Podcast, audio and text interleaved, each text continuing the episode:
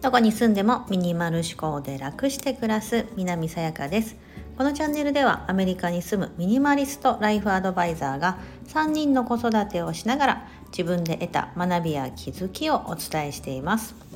今日は先延ばし癖を改善するまあ、コツみたいな感じですかね。はい。それをお伝えしたいと思います。はい。先延ばし癖ある方いらっしゃいますか？うん、やろうやろうと思ってながらもまあ明日でいっかみたいな。ダイエットは明日からっていうのが昔 CM でありましたよね。私40なんで知ってますけど最近の若い人は多分知らないと思う。はい。まああのこういう先延ばし癖、うん、どうやったら改善できると思いますか、うん、実はほんの少しのことで大丈夫だったりするんですがその前にあのレターを頂いててそれに対する返信みたいな形になりますので、えっと、読ませていただきます。家事しながらいつも聞かせていただいてます。部屋を片付けたいと思っているのですが先延ばし癖があったりいるいらないをしても優柔不断でなかなか決断できなかったりやる気が起きないことが多いです。物が多いとイライラすることもあるし不安感からいろいろ物を置いておく癖もありミニマリストのさやかさんの片付けの思考判断の仕方を教えていただきたいです先延ばしする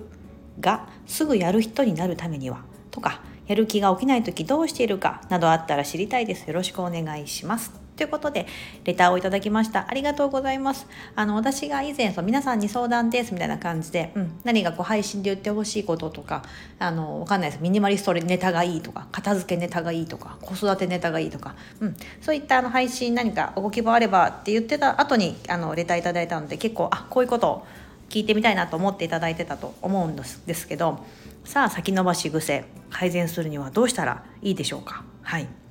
えーと、片付けですね。この方に関しては片付けが、うん、あの例えば何か捨てようと思った時にいるいらないって思っても、うん、いや今日は決めきれないからじゃあ明日でっていう感じになってしまうことですよね。うん、えっ、ー、とこれはですねあの多分すぐできる人は多分無意識のうちにやってるんですよ。でもできないって思ってる方は多分あのこういうブロックがかかっちゃってるんですよね。でそれをあの科学的にというか、うん、科学的に、えーと、これ科学的ってタイトルに言うとこ。う先延ばし癖を科学的に改善する方法みたいな。はい、うん、これは脳科学の観点からお話しします。私が最近読んだ書籍からの引用となりますので概要欄にその書籍のあのリンクを貼っておきます。オーディブルであの耳読書で無料で読める対象あの対象の本です。題名がやる気に頼らずすぐやる人になる37のコツ。ドンピシャですよね。ドンピシャの、ドンピシャの本があのありますんで、あのよかったらご覧いただければ、あのお聞きいただければと思うんですが、えっ、ー、と、科学的にと言ってるのはですね、脳科学の観点から話されてることが多いです。うん。なぜなら人は行動しようってなった時にですね、必ず脳から指令がないと手も足も動かせないというのが体の仕組みになってるので、じゃあその脳のどこの部分を刺激してあげれば行動に移せるのかってところが、あのそこであの、まあ、本を聞いてると学べたのでそこをお伝えしますね。うん、まずその行動を司るために必要な脳の部分っていうのが側座角と言われる部分みたいです。多分横？わかんない。それそそれ側頭葉か。なんだろう、うん。まあ、側座角って呼ばれるところでこれが刺激されるとドーパミンっていう興奮ホルモンみたいなのが出るらしいんですね。うん。でこの側座角というのはちょっと厄介で自動でオンオフできないんですって。まあ、自動でオンにならない、うん、し誰かに「早くやりなよ」とか、まあ、私だったら子供に「ほら早くやらないと宿題宿題」とかって言ってたとしてもそれそういったところでですねその子の即座角には全くアプローチできないみたいなんです。うん、なのでじゃあそれをオンにするためにはどうすればいいのかですよね。うん、これにはもう行動しかなくってで行動といっても難しく考えなくて大丈夫なんですよ。うん、例えば宿題やりなさいってなってる子供がいたらとにかくあのまずは宿題を目の前に並べてみる。多分本をですね。並べてみるとか教科書並べてみる。っていうことだけでも大丈夫なんです。まずそこに教科書置いてみてやりなさいじゃなくってあここのさあの宿題があるよね。ちょっと本を目の前に置いてみてみたいな感じで やるとか。で今日のあのやるところをそこの場所だけ開いてみてみたいな、うん、っていうそれぐらいの簡単なステップのことです。で例えば片付けだったらうわ片付けしなきゃと思った時にですね、うん、何か捨てたいなと思った時にでも何から捨てたらいいか分かんないなだったらとにかく財布の中を見ていらないレシートないかなみたいな。これぐらいの行動、うん、です、うん、買い物に行かなきゃ面倒くさいなと思ったらとにかくあのとりあえず買い出しリストだけ作ってみるとか。寝転びながら携帯でですよ。そう。であたかも行動してないように見えてますがでも小さな一歩は確実に踏み出してるんですよね。うん。このがこの行動がほんの少しのこの行動が実は即座角を地味に刺激していてまあ買い物リストを作ったから行こうかなとか、うん。えっと、あ買い物リスト作ったから送って夫に買ってきてもらおうとか、うん、で子供だったら宿題やらなきゃいけない。えーってお母さんに言われてとりあえず教科書を置いてそのページ開いた。あ今日学校でやったとやったところだった。これなら解けるみたいな感じでさささってやり始めたりとか、うん、っていう風なところにつながっていくはずなんです。でそれでもやっぱり行動しないこともあるかもしれないです、うん、例えば子供だって開いたところで「えわかんねえやらない」とかいうこともあるかもしれませんが。でも少しでも即座角にはアプローチができているんですね。うん。なので後からそのあ教科書開いたのになとかが残ってて開いたまま置いてたら後で戻ってきてまたやってるとかいうこともあるかもしれないですし財布の中のレシートを1枚だけ捨ててみただったらなんかちょっと他のも捨ててみようかなみたいなそういえばここにレシート保管しててもう家計簿のやつってあもうこれ先月のじゃんあもういいやつけないでおこうみたいな感じでそれを捨てたりとか。っていうふうにその後後の行動につながっていくと、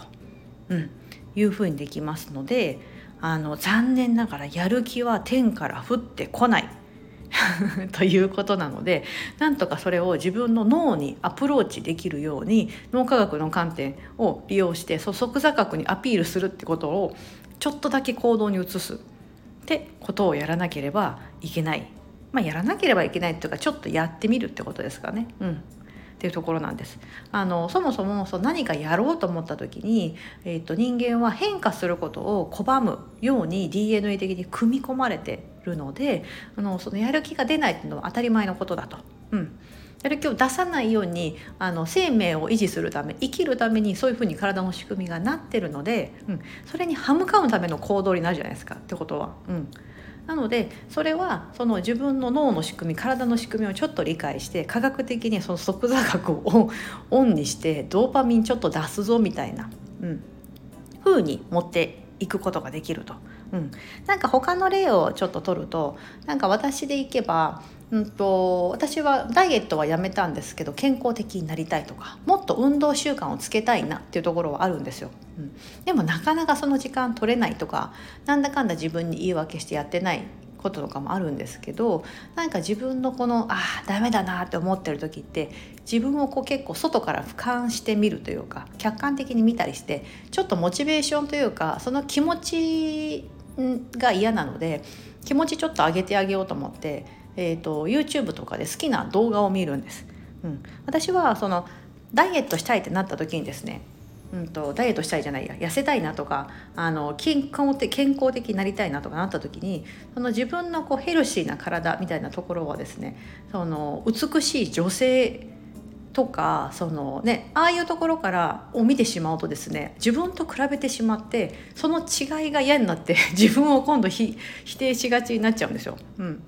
なので全然それとは違う男性のあのダンスとかうまいグループって言ったらいいんですか？有名な有名どころだったら BTS とかそうですね。歌ってあんだけ踊ってみたいな。そのパフォーマンスのそのクオリティがすごいみたいな、うん、韓国の韓流、えーと、韓国コリアンアイドルはすごいですよね。うん。別に日本の方でもいいんですけどそうそういったあの動画を私見るのが結構好きなんです。もともとダンスストリートダンスみたいにやってたのでそのなんだろうな女性のそういう美しいナイスバディな人とかを見てしまうとですね、うん、ちょっとへこむんです なんか自分と違いすぎてみたいな感じのとこあるんですがそれが男性だと私と男性はほら違うじゃないですかそもそもが、うん、体の作り筋肉のつき方も違うしそもそもの見た目も違うんですけどそれを見るとなんかこう自分もですねこうちょっとモチベーションが上がるというかあの多分即座角が刺激されててドーパミンが出るんですよ、うん、ライブ行ったら盛り上がるみたいになるじゃないですか。今ねなかなかライブとか行けないと思うんですけどそういう風にしてあちょっとこうねアクティブな感じで見てあちょっとやっぱいいなこうこれでこういうふうな感じでパフォーマンスできたらいいなみたいな感じでじゃあちょっとこのおせんべい食べるのやめとこうみたいな感じとかその後につながっていくんですね。うん、結構ねあのそういうふうにしてやってたりします。多分無意識にその即座学を刺激してるなとか、うん、でもこと暮らしにおいてはこと健康とか未来のことに関してはその美しいものとかあまりにもこ自分とのねなんか同じ女性でありながらみたいなところを見てしまうとえー、とちょっとへこむんですけどでもこと暮らしのことに関しては例えばですけど私だったらミニマリスト自称ミニマリストなのでもう究極のミニマリストの方とかたくさんいらっしゃるますし例えば雑誌とか本とか見ると、まあ、そういう考え方だったりとかあの載ってたり、まあ、発信してる方もいますよね私もまあその中の一人ではあるんですけどそういうのをあの逆に私聞くとあの刺激されるところもあります。うん、あわこの人あれ持ってないんだ。私も減らせるかなとか。なんかねこう参考になる部分があったりとか、うん、なぜならあの暮らしっていうのはみんな違って当たり前って私結構思ってるんですよね。うん。うん、だからあの家の作りとかも違うしそもそも賃貸だ持ち家も違うし家族の、ね、構成も違ったりとか。するともう比べようがないって分かってるのでその例えばすごいね綺麗な家でなんかすっきり暮らしてる人を見たとしてもあんまりなんかモヤモヤしないんですよ。へえすごい素敵みたいな。何持ってないんだろうみたいなとか。ね。なんかそういうところに結構目がいくんですけど、うん、なんかそういうふうにしてこう自分がちょっとモチベーションが上がることとか上がるものをに触れてみるっていうのもいいかなと思います。さっきのその YouTube で動画を見るとか、えーと、SNS や雑誌または本であのそういう理想の暮らしみたいなのを見てみるとか、うん、なそれそれも一つの行動になってるじゃないですか。それが即座角というのを刺激してこうバッと気分が上がるドーパミンが出るみたいな。うん。夜とかにですねこうちょっと私何冊かその好きなミニマリストさんの本持ってるんですけどそれ見るとですね私もねちょっと気分が上がってきていやうちのものまだまだ減らせるものあるんじゃないかっていうなんか夜で 遅くにごそごそ探し始めたりすることもあるんですけどそれはその本がきっかけとなってドーパミンが出て行動に移す。うん、というところにつながっていってます。はい。なのであのこのレターいただいた方もですね何か捨てたいなとか、うん、思った時にですね、うん、何を見れば自分がその時テンションが上がるかなとかそれが SNS なのか、うん、何かあの何でもいいと思うんですよ。うん。あの片付け以外でも例えばさっき私が言ったそのちょっと健康的になりたいとかもっとこう運動習慣をつけたいだったらダンスの動画見てみる。でもいいかもしれないですし、うん、そういったほんの些細なことをやってみるだけでもよくってでそれができなくても別に責めなくてもよくって、うん、そこでもうその意識っていうところは向いててこうなりたいんだなっていうところの意識がどんどん拡大していってるのでその日できなくてもまた後日できるようになったりとかっていうふうにつながっていくと思います。うん。なのでやる気は天から降ってこないのでなんとかその科学的に自分の脳の即座角を刺激できるように少しだけ行動してみる、うん、片付けたいと思ったらなんか私がよくやってるその何か捨てたいものリストをちょっと書いてみるとか、うん、書くんで何もあの減ってはないんですよ。実質的に減ってはないですが書いたことでそこの意識にインプットされてちょっと行動に移してみようという次のステップに進むことができますのでそういったやり方をやってみていただいてはいかがでしょうか。うん、今日はあのやる気に頼らずすぐやる人になる37のコツからあのヒントを得まして先延ばし癖を科学的に改善するコツをお話ししてみました。はい。あの、レターありがとうございます。そしてここまでお聴きいただき、皆さん本当にありがとうございます。素敵な一日をお過ごしください。